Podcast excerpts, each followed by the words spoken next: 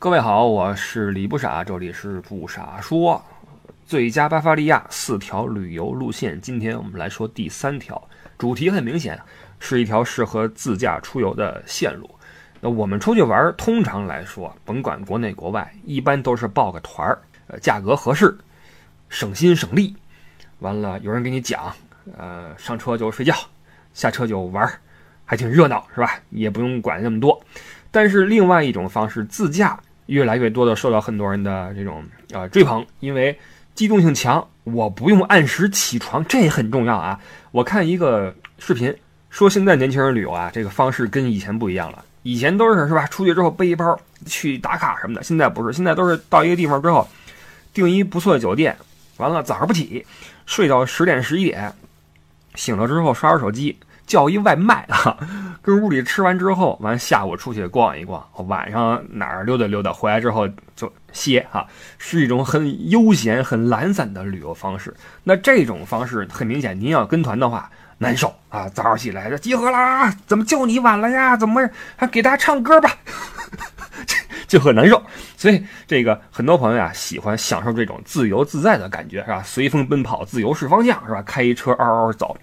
那在欧洲自驾也是一个很好的选择，为什么呢？呃，首先一个哈，就是如果您来这边开过车，尤其是德国，我跟您说啊，呃，大家开车十分的守规矩，呃，你开在路上，甭管是高速还是乡间小道哈，这个体验是很好的，只要你守规则的，体验很好。再一个呢，自驾呀，你得把这个过程变成一种享受，你不能把它理解为一个我开车是为了赶路，这不是一个活儿，这是一个享受，这是你旅程的一部分。那么，尤其是您在巴伐利亚，是吧？蓝天白云，在这种阳光下，您在是吧？这个乡间小道上或者什么国道上开一个这个车啊，完了随走随停，照照片，这么玩是很尽兴的。所以今天啊，咱们说一条适合自驾的这么一个路线，并不冷门，去的地方并不冷门，只是给大家串一下，作为一个参考。那和其他几个路线一样，这条也是啊，这个差不多三四天就能走完。起点还是慕尼黑，那终点就不一样了啊。我们其他三条路线都是起是慕尼黑，回是慕尼黑，绕个圈儿回来。但是这一条呢，因为您开车，对吧？那如果说您住慕尼黑就算了，但是如果说你是租个车，你可以在慕尼黑取车，慕尼黑还，或者慕尼黑您提车法兰克福还，或者什么哪儿还都可以哈。这是一个建议。然后跟其他几个路线一样，我们也是每天的距离都不长啊，都是那么一百公里上下。我们把多一点时间放在游览上啊，少开会儿车，开车只是一个是吧调剂。呃，同时为了照顾，因为喜欢自驾的，一般来说啊，开车的都是一男性，可能两口子就是就是男的开车，要不就是几个老哥们儿一块儿出来玩，老爷们儿啊就一起轮着开车。所以这条路线我们呃揣测，可能大家喜欢的这个嗯方向呀偏户外一点儿。偏机械一点，所以我们会偏重一点这方面的需求啊。好，我们现在开始说，完了第一天，呃，还是从慕尼黑出发。第一天我们走一个慕尼黑周边的经典的一个一日游，就是慕尼黑南部的旅游重镇富森啊。这地方也有叫菲森的，可能您没听说过，但是没关系啊，您只要听说过新天鹅堡就行了。这新天鹅堡就在富森的边上。这个堡是大名鼎鼎、如雷贯耳啊！这是德国最受欢迎的旅游景点，也是呃统计里面每年被游客拍照次数最多的旅游景点。这我不知道怎么统计的啊？你怎么去数这大家这快门的次数呢？哈，呃，总之一说德国的旅游，就好比你说法国哈，那埃菲尔铁塔出来了，呃，意大利那罗马斗兽场出来了，德国对吧？你先想到的不是什么勃兰登堡门，不是什么。科隆教堂啊，而是这个新天鹅堡。所以您来德国玩啊，通常只要您抱团的话，基本上必去新天鹅堡啊。我没怎么见过哪个旅游团说我们不去新天鹅堡，那叫来过德国吗？对吧？这这这，而且我们说巴伐利亚为什么旅游资源丰富，包括慕尼黑为什么这地方适合出去玩？它离新天鹅堡又不远啊，开车一两个小时就能到。所以这个地方啊，作为慕尼黑出游的话，这块是第一选择。完了，这个堡我们以前的有节目已经介绍过了啊，包括路德维希二世这块，再稍微的说两句。呃，为什么他这个堡这么火？当然，它美轮美奂是一个最主要的原因啊，这也是这个迪士尼那个呃白雪公主啊，它那个城堡的原型。然后它这个堡的身后呢，它的背景啊，还是有一些故事在里面。你像那个堡主路德维希二世，最后是怎么死的啊？死于非命，呃，到现在死因都成谜啊。这里边是一些政界的斗争也好啊，还是什么其他的原因啊，还不知道。完了，这个这位老哥跟茜茜公主，茜茜公主我们国人太熟悉了啊。这个当年的那个电视剧《茜茜公主》一二三，在央视老放，一说茜茜都众人皆知。这个堡主跟茜茜又是亲戚关系。完了，这个整个这个故事呢，又发生在近代。十九世纪中期的事儿，跟今天也不是很远啊，所以就让很多人会对这些故事啊比较有这种呃亲和感，就觉得听起来不累得慌，不像咱们说什么啊长腿爱德华、什么亨利四世、查理五世，你听起来云山雾绕，这一听茜茜公主、路德维希二世是吧，就很近。所以这么有意思的故事，加上他跟慕尼黑这么近的距离，加上他的这个美轮美奂呀，确实是名不虚传啊！以一个非常秀美的姿态，静静地耸立在那个阿尔卑斯山北麓这个小山坳里面，等着大家去探索、去发现。所以说，去自驾的话，富森和新天鹅堡，我们第一天就往这儿走。呃，富森为什么要去？因为几乎所有去新天鹅堡的人都会在富森停一下、踩一脚，或者住一晚，或者逛一圈。因为新天鹅堡在山里边嘛，那周边就有餐厅啊，也有一些纪念品店。但是它毕竟不是一个城市，它在山里边是一个孤零零的城堡。是我们为了旅游开辟了很多停车场啊、商店什么的。但你要说，呃，我们去旁边的城市去逛一逛哈，看看德国这边的城市怎么样，那富森你要去。而这个城市它也不水啊，它并不是说呃只是靠这个堡就就火起来了。其实不是，在这个堡出现之前，这块就住过一个主教。那么你知道，在欧洲只要来过主教的城市啊，就跟罗马人去过一样，罗马人去过的城市都是老城市。那主教住过的城市都是那些大城市，它必定会有一个比较好的宫殿或者一个比较好的教堂。所以富森就是富森这个城市地势很有意思，底下是小河，小河绕城而过。完了，这个城呢有一山包，山包上面就是一个宫殿，就是以前的那个主教宫。所以你在富森玩的话呢，底下是一条主街啊，商业街，旁边都是卖那些什么明信片啊，啊各种的。然后这块你，你其实你从这个店里边啊，你能看出来这块的人生活还算条件可以，就是他会有一些。呃，类似于奢侈品店，但不是那种说国际品牌啊，而是本地的一些比较不错的什么表啊、首饰啊，在这儿去贩卖。你能知道这块的人还是呃生活还是可以的。完了，餐厅里也有哈。那么你逛一逛底下这个啊商店啊餐厅，把这个吃食搞定了。完了，想看看主教宫、看看艺术的话，往山上面爬也不高啊，小山坡爬上去之后转一圈，呃，景色非常好。大片的草坪，然后那个树荫，有长椅，有宫殿，啊，在那块坐一坐的话，是很好的一个享受。但是你要注意啊，如果说你去富森的时节是旅游旺季的话，比如说八九月份啊这个时候，那么你一定要计划好从富森到新天鹅堡的这个时间。富森到新天鹅堡很近很近，非常非常近。通常要是不堵车的话，它距离只有三点七公里。不堵车的话，五分钟就到了，就可以停车，就可以开始游览。但是你要注意，旅游旺季的话，你别忘了啊，这是德国最火的旅游景点。这意味着什么？我曾经有一次在旅游旺季，从富森离开到新天鹅堡这个地方啊，停止三点七公里，开了四十分钟，就是你无法想象这儿有多少车、多少人啊！这个在德国的旅游界这块是顶流啊，大咖 Top One。所以说，一定要计划好从富森到新天鹅堡的这个路程的你所需的时间，因为游览新天鹅堡其实别的没什么，就是这时间观念很重要。一是从富森来的路上要计划好，再一个，这个堡它因为它这个地势的原因啊，它修不大，对吧？在山头上吧，它没法像那个同样是你看皇宫啊、王宫什么的宫殿，故宫，对吧？咱们不说故宫啊，欺负人，凡尔赛宫。是吧？说美泉宫那是什么规模，对吧？也是王宫啊，那什么规模？那种宫殿就支持你，就是很多人同时进去游览，然后你慢慢走吧，没人管你。但是新天鹅堡不行，新天鹅堡它，你看照片啊，这个尖尖的那个塔尖啊，啊整个那个宫殿的那个形状啊，都比较的逼仄，比较窄啊，很秀美。它是往上走的。那因为它空间狭小，里边每个屋子也是比较小，加上这东西都很贵重，所以就不支持你进去之后，我我自己走走，不行。照相，不行，它是你的票上有时间啊，写好了你的入场时间，你是比如说第一百零二场、第一百零三场等等啊，它五分钟一场，差不多一场的人数是三十个人上下吧，一波一波往里走，然后会有工作人员带着你哈，在这块走，然后到下一个屋，每个人都手持一个那个讲解器。那么你在买票的时候注意了，你要买好那个中文讲解，注意啊，中文呀。你别跟人说 Chinese，Chinese 是中文，但是普通话叫 Mandarin，所以你记住啊，写那个 Mandarin 的是那个普通话的解说讲解。然后你要注意，因为他人多嘛，你排队买票就需要时间，在新天宝哪儿都需要时间。你到那块儿之后停好车去售票厅买票，通常来说排个十来分钟、二十分钟不稀奇。买好票之后呢，你要看一下你的入场时间，建议你买这个。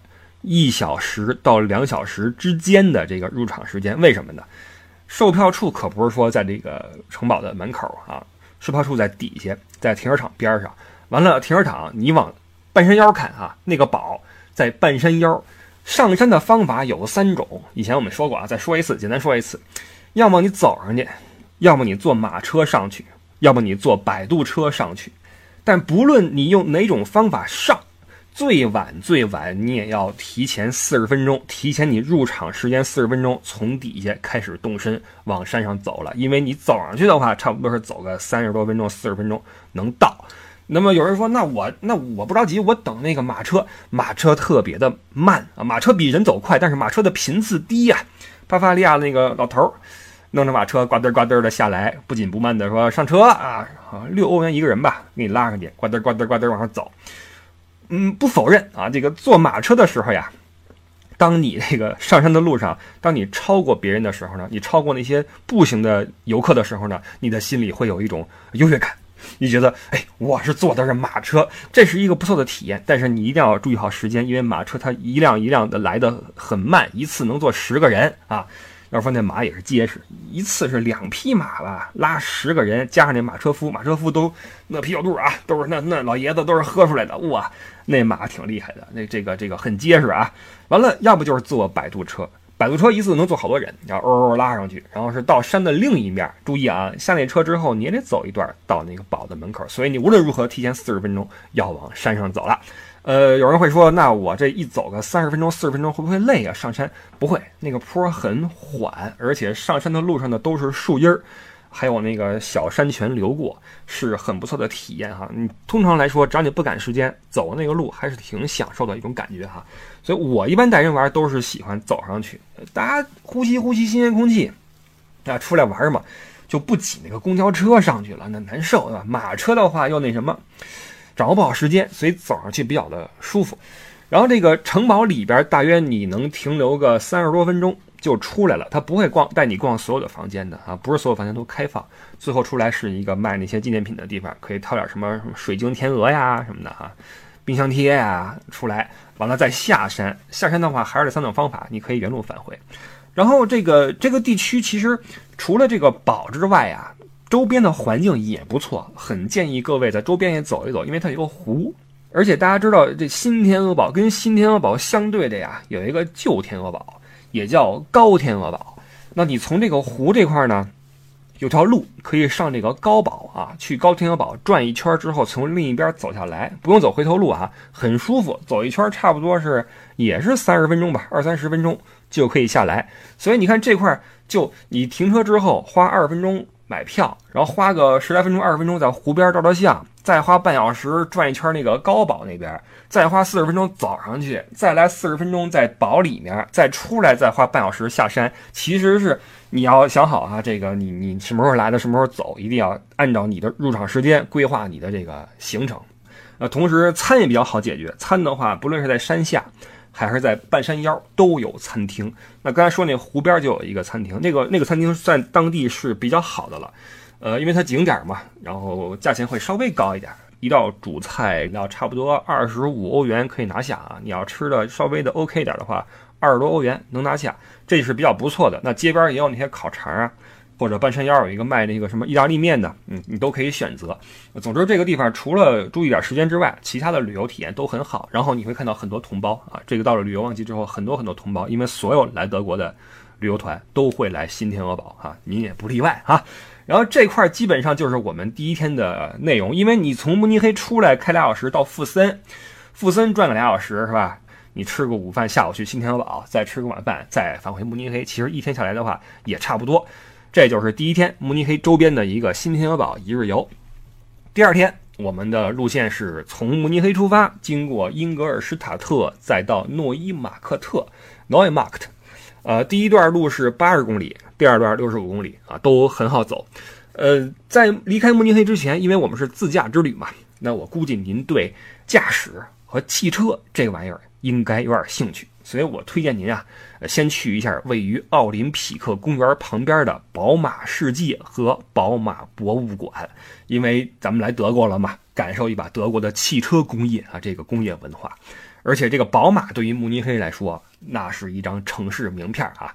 呃，毫不夸张的说，在慕尼黑街上你能看到很多很多宝马的车，呃，就好像你去斯图加特啊，全是奔驰，沃尔夫斯堡都是大众。英格尔施塔特都是奥迪啊，这个确实是在本地有着很好的、很大的号召力。那我们知道，宝马不止在德国，哎，在中国乃至全世界都是一个很响的牌子。呃，我一直感慨什么呢？就是宝马这个翻译翻的真好啊，在中国这个宝马是一叫顺口，而且这个寓意很好。因为在德语里边啊，这 BMW 什么意思呢？B 是巴伐利亚，M 是发动机，W 是厂子，巴伐利亚。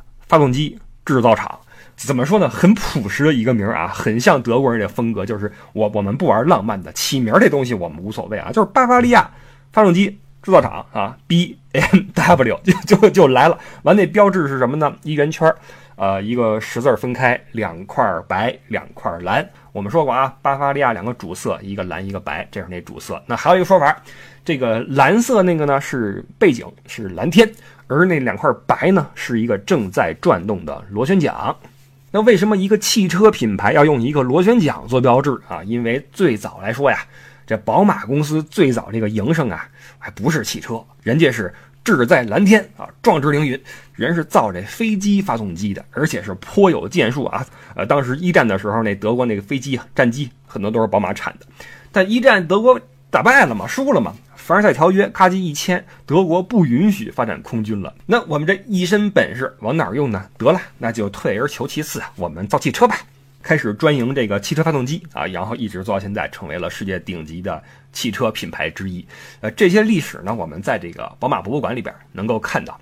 这个博物馆的位置也很好，就在慕尼黑的市内，紧挨着奥林匹克公园，旁边是宝马总部。那作为巴伐利亚的骄傲啊，我建议您到了慕尼黑，还是去一趟宝马博物馆，看一看这个品牌的历史。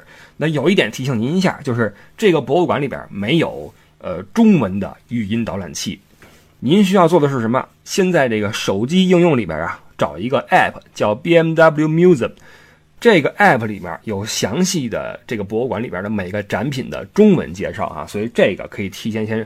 准备一下，有助于您更好的了解这个品牌的历史和故事。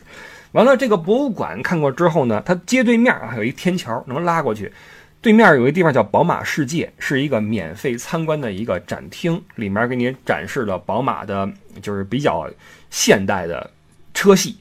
就都是我们街上能看到的了，包括新出的一些新款什么的啊，你可以拉开车门进去坐一坐，摸摸方向盘什么的。包括有卖那个小的车模，或者说宝马的这种周边产品啊，可以去那边去逛一逛。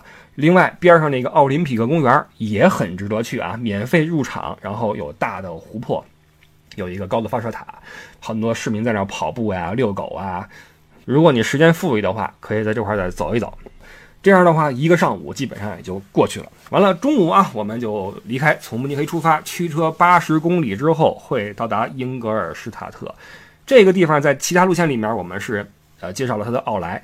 呃，毕竟很多人路过这块的话，会踩一脚去买一些那种打折的那个品牌啊。但是呢，这一块作为一个喜爱自驾的您啊，这块有另外一个汽车博物馆，牌子也很厉害啊，就是奥迪。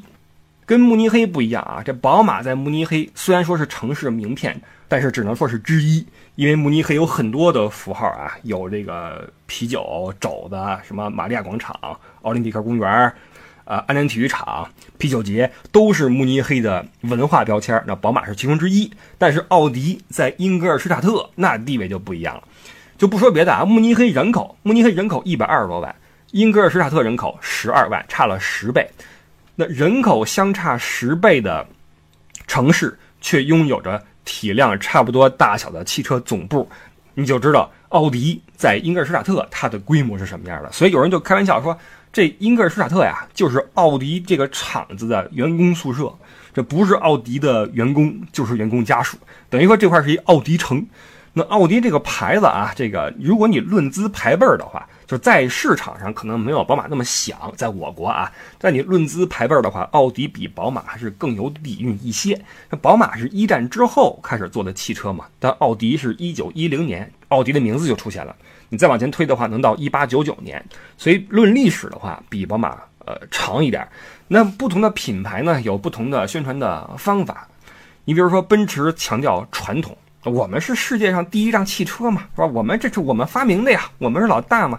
那宝马的话强调驾驶体验，包括这个形象啊，拉拢这个年轻人。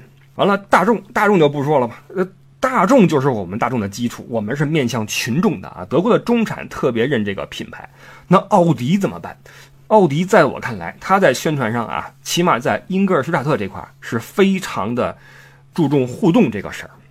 就是它作为一个车企，它在英格尔施塔特就不仅仅是一个说汽车总部和博物馆这么一个事儿，它把自己在这个城市的这个这个厂区呢，建成了一个集这个工厂、什么驾驶体验中心，包括餐厅、包括电影院、包括什么活动中心、4S 店，所有的在一起的这么一个奥迪产业链的一个园区。那这个地方就特别支持市民啊！你说你周末来也好，或者过节来也好，你带孩子来玩或者看电影，或者怎么着啊？去博物馆是一个你休闲的一个地方，它跟本地市民的这种互动和融入做得非常好。呃，这个博物馆也不错。其实这几个大的品牌的博物馆里边啊，宝马博物馆其实论体量是比较小的，而且宝马它的这个企业风格也是，它可能，呃，因为它历史比奔驰跟奥迪短。所以也不怎么在这做文章，它更多是给你展示一些它的这种时尚感和这种驾驶体验感。所以这个就跟这种老派的这种汽车博物馆感觉不一样。你比如说奥迪，虽然说奥迪这个品牌在国内啊，好像你比不上什么宝马、什么奔驰什么的，但是在德国还是可以的。起码从这个博物馆来看，做的非常的好。呃，历史久嘛，你能看到很多老的那些呃呃什么旅行车呀、吉普车呀。就当时那些三四十年代、四五十年代的那种车型，做的是真好看啊！就是，就我们以现在的眼光去看那些曾经的那些车型的话，觉得真的是讲究。完了，我印象特别深的是这个博物馆里边，它分好几层嘛，然后它有一个地方是，呃，贯穿了这几层的一个大的、不停在上下，呃，用一个传送带转动的一个巨大的托盘。托盘上面放了好几辆汽车，在一个一个的在在慢慢的旋转。那你在任何一层都可以在旁边去慢慢的观察每一辆车，慢慢的从你面前升起和降落。那你可以看上面的每一个车型的细节，那包括它的这个呃跑车呀、赛车什么的，做的是真的漂亮。所以这个博物馆我觉得还是非常值得一去的。所以英格尔施塔特这个地方，老城区里边说实话没什么好看的，但是在城外哈，一边是奥特莱斯。另一边是汽车博物馆，这两个地方，那您选择吧，哈，都值得一去。那在英格尔施塔特逛完之后，我们就再开六十五公里，到达这一天的晚上的入住的地方，叫 Neumark，叫做诺伊马克特，是个小镇。为什么在这儿住啊？因为第二天一早啊起来之后，或者说头一天下午你去早也行。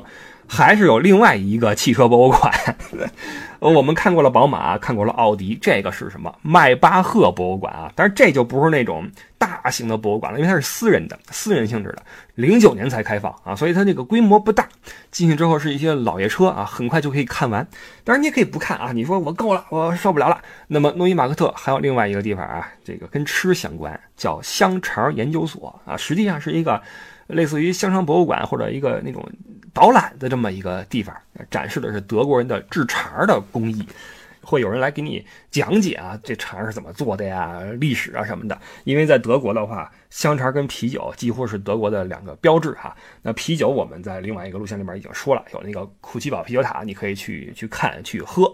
呃，这一块我们来说说这个肠，嗯，德国的肠很有名，但是它各地的肠不一样嘛。你像柏林有自己的咖喱肠，法兰克福有本地的那种热狗肠，在巴伐利亚也有自己的肠，一种是慕尼黑白肠。还有一种很有名啊，纽伦堡烤香肠。那在这博物馆呢，你就可以看一下这个德国的肠啊，怎么分类的，怎么做的啊，等等。总之呢，Neumarkt 这个地方呢，我们只是住一下，或者说路过一下。如果说你想看博物馆，迈巴赫博物馆，想看看肠的历史啊，有香肠研究所，你也可以说我都不看啊，直接就从英格尔施塔特就去下一站纽伦堡，也完全没有问题。呃，纽伦堡，我们另一个路线里边有提过它的一些文化背景啊，它的中世纪的这个。呃，角色是什么？有什么好看的东西啊？什么玩具博物馆等等。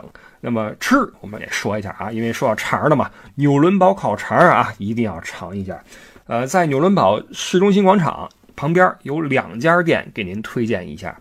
一家呢是在这个教堂正对的那个方向啊，出了这个广场的右手边一点儿，有一个在大树荫底下的一个台阶上去。能看到一个非常有历史感的一个烤肠店啊，历史很悠久了。那里边那个餐厅很有特色啊，它呃四周是桌椅，中间是一炉子，明炉在那烤，几个师傅给你烤，然后一个烟囱是从中间通到那个外边去给你排风。里边很多那种本地的那些老年人在这吃这个肠啊，很认这一口。但是这块的缺点是什么呢？地儿不大啊，经常是满的，人满为患。排不上怎么办？另外一家店也不错，在教堂出了大门之后，立刻向右手边走的一个小巷子里边，一家很大的一个本地特色餐厅，你能吃到什么肘子，喝到啤酒，也可以吃到纽伦堡烤肠啊，很好吃，短短的、细细的，像小拇指大小，然后里边好多香草，呃，这个吃起来是这个满口流油啊，这个不说了啊，就馋了。完了，这纽伦堡烤肠它是呃可以当正餐来吃啊，就因为我们在德国玩，经常是街边卖什么烤肠，面包一夹就走了吃了啊。法兰克福的也好，柏林的也好，都是街边拿手拿着吃了。但纽伦堡这是可以当正餐吃的，因为它小嘛，对吧？你没法拿这么一根，它一般一份是四根，那或者八根，你找个那个餐厅坐下来哈，点一份，然后配上酸菜，配上土豆泥，来点啤酒哈，感觉非常的好。完了，纽伦堡除了我们那一期介绍过的玩具博物馆，什么皇帝堡都可以去之外，还有一个地方，这期来介绍一下，叫工业文化博物馆。哎，德国这个博物馆很多，啊，然后有大有小，但是做起来呢都很用心。德国我们知道是一个机械制造强国啊，德国人好像有点这天生喜欢这动手的感觉啊，喜欢各种的机械，喜欢各种的工具什么的。加上这民族性又认真啊，就就这个较真儿，所以在这方面能做点成绩出来。呃，这个工业文化博物馆是很有规模啊，呃，比那迈巴赫那个就大多了。呃，分几个主题展区啊，其中有一块是呃，它这个怎么说呢？是工业化的这个各个的小方面。你比如说，其中一块给您展示自行车，为什么展示自行车啊？因为纽伦堡这个地区怎么说？现在它是一个呃世界的玩具中心。我们说了哈，有这个玩具博物馆，完了现在有这个。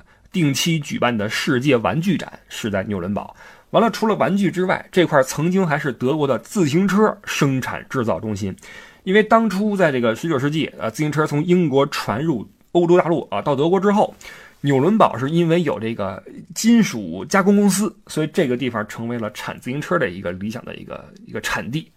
所以当时基本上。呃，就好比我们当时骑自行车都是什么上海啊，什么永久似的哈。当时德国的自行车基本都是纽伦堡产的。完了，在这个博物馆里边，你能看到各个时期的各种自行车。有人说这有什么好看的呀？我跟您说，还真精看。呃，就好比我们在奥迪博物馆看那个当时的那些老车一样哈，设计的是真好啊。包括奥迪博物馆里边也有自行车，擦的倍儿亮，然后每个那个部件啊都用料也考究，然后做的也漂亮。啊，这也是人类工业化的一个缩影吧。所以这个博物馆呢，你往大了看欧洲工业文明的一些发展史，那往小了看纽伦堡本地的一些本土的手工业特色，哈，还挺好玩的一个地方。然后在纽伦堡呢，再推一个地方啊，就是您既然开车嘛，去哪儿都方便的话，在室外啊，如果您对这个战争史感兴趣的话，这儿有一个当年这个第三帝国的党代会遗址。二战之后，我们都知道有一个纽伦堡审判啊，在这块儿审的战犯。为什么在这儿审战犯？为什么在这儿会有那个第三帝国的党代会的那个遗址？我们用其他的方式给您介绍吧。啊，不论是视频也好，公众号也好啊，我们以后慢慢聊。那么这一天，我们上午啊，从诺伊马克特出发，在纽伦堡看看博物馆，吃点肠。下午我们就要前往这个行程的最后一站，最后一个目的地，也是一个大城市啊，叫维尔茨堡。在德国啊，有一条经典的旅游线路叫浪漫之路，自北向南，全长三百五十公里。中间路过很多那种呃风景优美的地方，历史悠久的地方，什么教堂、古堡啊，都涵盖在内。那么这条路终点就是我们刚刚说过的富森，而浪漫之路的起点是哪儿？就是维尔茨堡。也就是说，这个路线我们是占了这个浪漫之路的一头一尾。那相比起纽伦堡、什么慕尼黑、富森，维尔茨堡是一个几乎不会有呃大型旅行团造访的城市。并不是说它不漂亮，它很漂亮，有山有水，有王宫有城堡，因为这些元素很齐全，然后风景也不错，甚至有人送外号叫小布拉格，因为布拉格也是嘛，有广场，有教堂，有河，完了有呃大桥，有城堡啊，呃维尔茨堡也是这个格局，但是它这个位置很尴尬。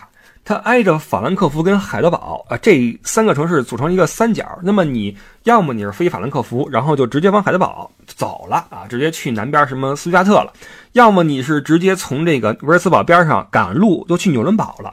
所以这个维尔茨堡几乎是呃被几个大城以及旅游胜地夹在了中间，就导致大型旅行团呀就往往舍弃了这个位置，其实是个遗憾。这地方在我看来是一个非常适合。呃，轻度休闲的城市啊，首先城市很漂亮，不像纽伦堡那样很很古朴啊。呃，因为这地方的中兴时期是巴洛克年代，所以说这宫殿呀啊什么的很气派啊，巴洛克式的，有那么一股子精致奢华的味道。完了，它又不像奥格斯堡那么小，奥格斯堡太现代了，维尔斯堡不至于这么现代，而且它有河。这一个城市一旦有了一条河，就有一种柔美的感觉。所以在威尔斯堡，你站在那个老桥边看底下的这个美因河呀，缓缓流过。完了，这个老桥桥头，我跟你说一下啊，这块你要去啊。桥头有家店，名字我忘了，但是它是专门卖那个呃本地产的葡萄酒的。威尔斯堡处在一个大区叫弗兰肯大区，这地方产的白葡特别有名啊，干白什么的。所以在威尔斯堡的居民呀，有这么一个福利，就是午休的时候啊，走出这个公司，如果你上班地点在那个老桥边上的话啊。中午到这个老桥边上，先吃点什么快餐啊，吃点什么三明治，完了来桥边要一杯这个啊干白，看着这个河水流过，吹着河风，完了远处就是那个半山腰那个小城堡，喝点酒，吹吹风，下午接着上班啊，这是一种特别好的感觉。完了这城市玩的话啊，这个老桥桥头要去，然后这地方有个外号叫教堂之城，里边好多教堂，完了还有一个宫殿，这宫殿是威尔斯堡当时的一个主教。他名下的一个宫殿，呃，说实话啊，气势是相当了得啊，面积也大啊，花园也漂亮，完了里面的那个什么穹顶画啊，包括那壁画啊，特别的漂亮啊，在欧洲都是数得上号的。如果您比较喜欢艺术的话，或者说咱这一路也是哈，各种的汽车、什么机械、香肠也该熏陶一下了。到了维尔斯堡，您去这个宫殿啊，主教宫进去看一看，里边的壁画确实是特别的漂亮，感受一下当时的洛可可时期、巴洛克时期的文化啊，看一看他们这个精美啊，这种富丽堂皇啊，这种这种体验。而且咱们说了哈，在这块玩的话，有一个好处就是几乎没有那种嘈杂的感觉。新天鹅堡你可跟人挤过啊，富森什么奥地博物馆很多人，但是在维尔茨堡，在这些什么宫殿里边，你放心啊，人特别的少，你可以慢慢的、好好的按自己的节奏来好好的欣赏一下。这个是维尔茨堡啊，一个是宫殿，一个是老桥，包括半山腰有个城堡，你都可以去走一走。那么维尔茨堡逛完之后，基本上这条路线我们就到头了。呃，这是第三天，那你既可以这一天，你说下午维尔斯堡走完，那么晚上我们赶路，赶去法兰克福住下，还车。呃，也可以在维尔斯堡就住下了啊，住下之后晚上你在城市里边走一走，吹吹风啊，看看夜景。第二天从维尔斯堡再去法兰克福也好，再回慕尼黑也好，把车一还啊，一个非常短的，但是也涵盖了不少亮点的行程，就这样走完了啊。有新天鹅堡，有富森，有纽伦堡，有维尔斯堡，有诺伊马克特，有英格尔施塔特啊，什么购物啊、汽车呀、艺术呀。全占啊，OK，这是一个小小的一个路线的推荐啊。当然了，肯定还有更好的、更多的选择，您就自己对着地图去慢慢琢磨啊。祝您在德国，在巴伐利亚自驾愉快。然后其他的细节呢，我们通过我们的微信视频号。李不傻，包括我们的公众号不傻说，包括我的新浪微博呃李不傻，都有其他形式的一些展现。你也可以在更多的平台去看这个路线的细节。OK，那么之后下一条路线到底怎么走，我们就下一个周日早八点继续跟您聊。我是李不傻，这里是不傻说，感谢您的收听，我们下周再见。